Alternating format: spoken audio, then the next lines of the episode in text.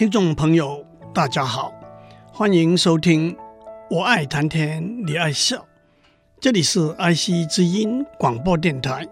FM 九七点五，我是刘总郎。这几个礼拜，我们讨论的主题是出生在数位社会里头的青少年这个主题。以下要分几个子题来谈。第一个子题是自我认知。今天我想要讲的第二个主题是个人资料档案和隐私权。世界上每一个人从呱呱坠地来到世界上，到寿终正寝离开，正如俗语说：“每走一步都会留下痕迹。”那也就是苏轼说的“雪泥鸿爪”。不过，在农业社会甚至工业社会，主要是因为资料的储存技术，从方便和价格的观点来说，远远比不上今天数位社会里头的情形。也因此，个人资料的收集、复制、传递和使用，也远远比今天落后。不过，让我首先说得清楚一点。一个人的资料可能是主动的、有意或者有必要的留下来的，例如居住的地址、就读的学校、工作的公司、看病的医院、出入境的行程等等；但也可能是被动的、无意的，甚至无可奈何、无可防御、无可抗拒的留下来，例如在音乐晚会的人潮照片。甚至被狗仔队刻意追寻的行踪等等，让我们从头讲起。一个数位社会的婴儿的个人资料，是从他出生以前就开始被收集。他妈妈在医院产前检查的记录，他的超音波扫描图，婴儿的第一个超音波扫描图，通常是在他出生以前二十周左右做的。那会储存在医院的记录里头，也可以说是他一辈子个人资料档案里头的第一份资料，而且这个档案往往也会复制传送给他未来的小儿科医师。许多充满了喜悦快乐的爸爸妈妈，又在复制传送给亲朋好友。等到他生下来，他腕带上的条码。就会有他出生的时间、性别、妈妈的姓名等等资料。这些资料连同其他资料，例如免疫疫苗注射的记录等，都会传递到他小儿科医师那边。这些都是和医疗健康有关的资料，通常也会有相当程度的保密。但是婴儿生下来的喜悦，往往就会在亲戚朋友里头。广为传播，在不同的文化里头有不同的庆祝方式。例如，中国的满月酒，美国有爸爸分送的雪茄。接下来，亲友致赠的礼物，经由上商店购买，快递公司按地址送达，再加上上面讲的智慧手机照相和社交网络储存传递照片的功能，它天真可爱。但是长大以后，可能看起来有点尴尬的照片和动画，这许多许多他的个人资料，又开始流传到许多陌生的地方，甚至可以说是没有人知道的黑洞去了。从婴儿出生开始，接下来个人资料的收集和流传，更是一发不可收拾了。一个小朋友的户籍记录。就和他上的幼儿园连接起来，这就和他在幼儿园的老师和同学连接起来，又和同学的家长连接起来。一个小朋友的健康记录，就和他的健康状况、免疫疫苗的注射、生病住院的记录，甚至若干年之后他的健康状况连接起来。父母亲替小朋友买的衣服、书籍、玩具。甚至可以上网观看的影片和玩的电动游戏，也都连接起来。接下去，现在的小朋友大约从七八岁开始，就可以经由手机、电脑上网，从搜索资讯到交换资讯，到经过社交网络交朋友，这都是大家非常熟悉的现象，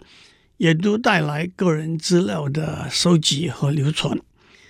这个现象可以说来自几个主要的原因。第一，由于科学技术的进步，在数位社会里头，资料的收集、复制、传递、储存都是非常方便而且便宜的。对很多在数位社会中出生的青少年，他们很难想象得到五六十年以前到照相馆拍一张全家大合照是一件大事，一本照相簿是要小心翼翼地保存的，一封信要好几天才能送达。情书要一封一封编号整理，放在盒子里头保存。打越洋电话更是一件负担不起的事。今天有了大家习以为常的技术，申请工作的时候，一份、十份、一百份个人履历，只要按一个键，就可以经由电邮寄送出去。一家大公司收到上百。上千份申请工作的个人履历，电脑有足够的容量，把这些资料储存起来，供以后做有关甚至无关的搜索。公司一个员工的升迁记录、薪资报酬，一个政治人物多年来在报章杂志、电视节目上讲过的话，一个人上餐馆吃的餐点，在百货店买的西装。这些资料都很容易被收集储存。这些例子可以说是我们自己主动的收集传递的个人资料，但是有许多个人资料是被动的收集储存起来的。使用悠游卡坐公车，什么地方、什么时间上车和下车的资料都被储存下来。去 Seven Eleven 买报纸。去诚品书店买几本书，上网看新闻、买东西，这些资料都可以说在我们不知不觉之中被记录下来，传递到不同的地方储存起来。第二，在数位社会里头，个人资料的收集、复制、传递和储存的方便，带来的是高度的效率，经由人脸辨识。在几秒钟之内就可以进公司上班，甚至使用公共交通工具，通过出入境护照检查。但这就必须收集、储存许多人的个人资料。要评估一个学者的学术工作，可以搜索他出版的学术论文的记录。要制作一张远道而来的美国教授的演讲海报。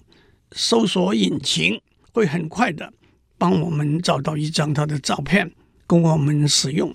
换句话说，这些个人资料的广为流传是有很多正面的功能的。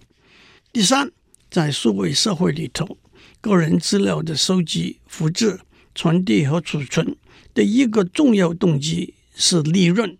Google、Facebook、Line、WhatsApp、Instagram。Twitter 这些大公司的商业模型是相当复杂的，但是毫无疑问，他们收集的个人资料的完整性、广度和深度是他们商业利润的主要元素，而这些资料可以提供给企业做市场分析、广告宣传、价格调整等等的应用，因此这些公司也不断的。精益求精，经由硬体和软体持续的改进，搜索、储存更多、更深、更广的个人资料。让我也提出，上面讲的公司都可以说是一般性的社交平台，个人资讯的收集可以说是一个副产品而已。但是也有专门以交换个人资料为目的的平台，其中一个比较著名的例子就是领英 （L I N K E D L N）。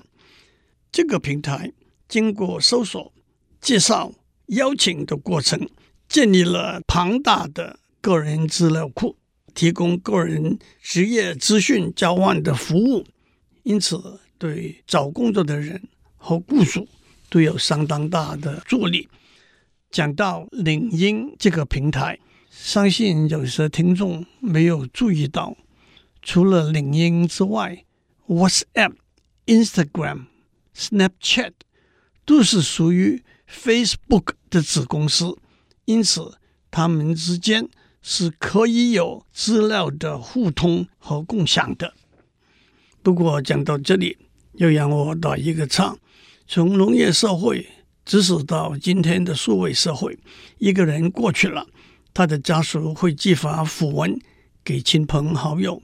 有人就相当用心的收集有名的人的訃闻，訃闻里头。清楚地记载了许多人之间的亲属关系，也可以找出许多人的个人资料了。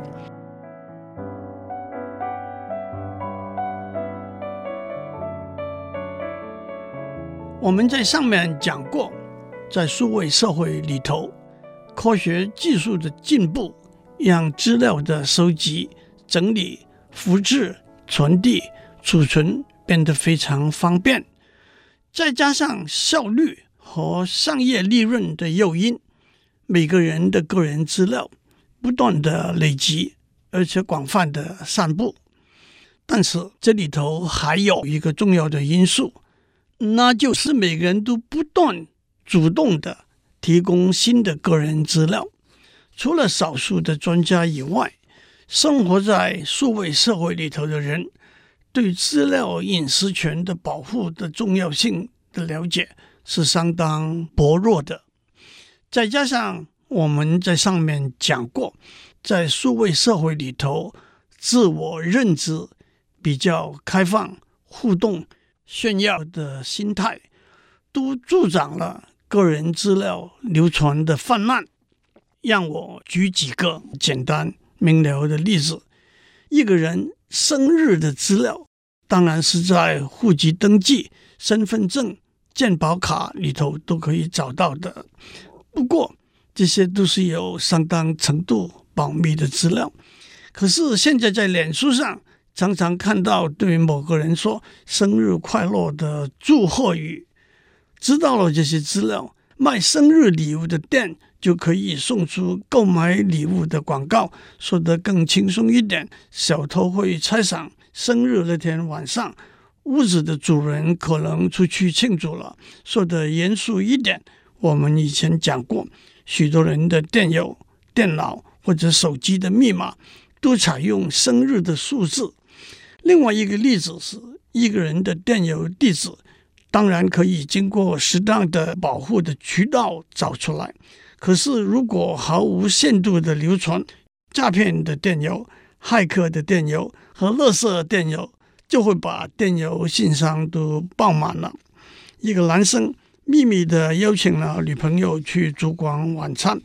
可是两个人分别把当天吃的餐点一一放在脸书上，一加一等于二，明眼人就一目了然了。讲到这里，让我首先做一个观念上的澄清：对于一个资料档案来说，隐私性。是这个档案一个非常重要的属性，那就是谁可以阅读、复制、传送这个资料档案，更可以加上阅读的时间或者地点的限制。隐私性可以有严格的，但也相当负责的规范。这我们在下面再讲。我们现在要讲的可以说是公开的个人资料，不过。什么算是公开的个人资料？又不是一个有简单明确的定义的观念。譬如说，在一篇新闻报道里头，记者描述说，身高一百八十公分，满头白发，戴着近视眼镜，在南部一个大学毕业之后，接受过预备军官训练，出国留学。讲话带点南方口音的一位大学教授，那算不算是公开的个人资料呢？其实，公开这个观点并不容易在法律上下一个精准的定义。有人说，那么贝多芬著作的乐曲可不是大家都认为是公开的资料吗？但是这是一个极端简单的例子，因为贝多芬著作的乐曲已经超过了著作权的保护期，因此就自然成为公开的资料了。让我们转一个弯来看，谈公开这个观念。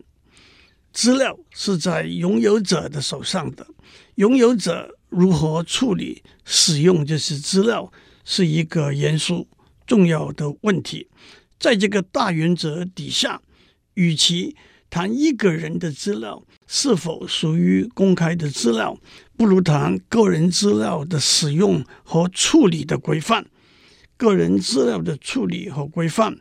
必须满足下列中任何的一个条件：一、资料拥有者为了要达到他合法的企图的目的，才使用他拥有的个人资料。例如，一家百货公司商品的销售，经由会员卡的安排，公司可以知道消费者的年龄、性别、职业。教育程度、收入等等，也就可以使用这些资料，对一个商品的顾客的分布做一个分析，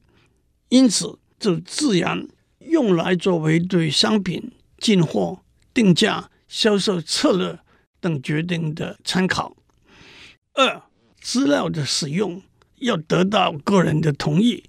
例如民意调查对总统候选人的意见。每一个问卷都有调查对象某一个程度的个人资料，但是调查的对象是自己愿意参与这一个民意调查的。三、个人资料的使用是为了他本人的福祉，例如一个人的健康医疗记录，或者一个患了某一种传染病的病人的旅行记录，都可以由医学专家来使用。四、个人资料的使用是为了公共的利益，例如说，报纸经由不同的管道收集了要登载一个政治人物的照片和他的家庭、教育、事业背景，原因是为了公共有知道的权利，帮助他们对这个政治人物的了解，这就是公共利益。五、个人资料的使用是为了满足。一个合约的要求，譬如公司在聘用一个员工以前，必须检视这个可能被雇佣的员工的某些个人资料。六，个人资料的使用是为了满足某些法律责任，例如一个律师替银行追讨一个逾期没有清还借款的客户的个人资料。学校里头一位体育教练。为了善尽保护职责，要知道参加体育活动的学生的个人资料等等。不过，让我指出，我只是用简单的语言讲了一些基本的原则，在法律上，这些原则还是需要严谨的规范的。不过，讲到这里，相信大家都了解，每一个人都有若干个人的资料。在农业社会和工业社会也都是如此。不过，在数位社会里头，由于上面讲过的几个原因，一个人的个人资料迅速的膨胀、增加，而且广泛的流传、储存。一般来说，大家觉得这是数位社会里头不可避免的现象，所以也只好顺其自然，甚至逆来顺受。而且许多人，特别是年轻人，正如我们上面讲过，他们大量使用网络上的社交平台，交换传递个人资料，因此他们对个人资料处理的态度，往往也就是数位社会是一个开放的社会，资讯也就是我们生活中的日光、空气和水。不过，这也带来许多技术、道德、法律的问题。这个我们下次再讲。祝你有个平安的一天。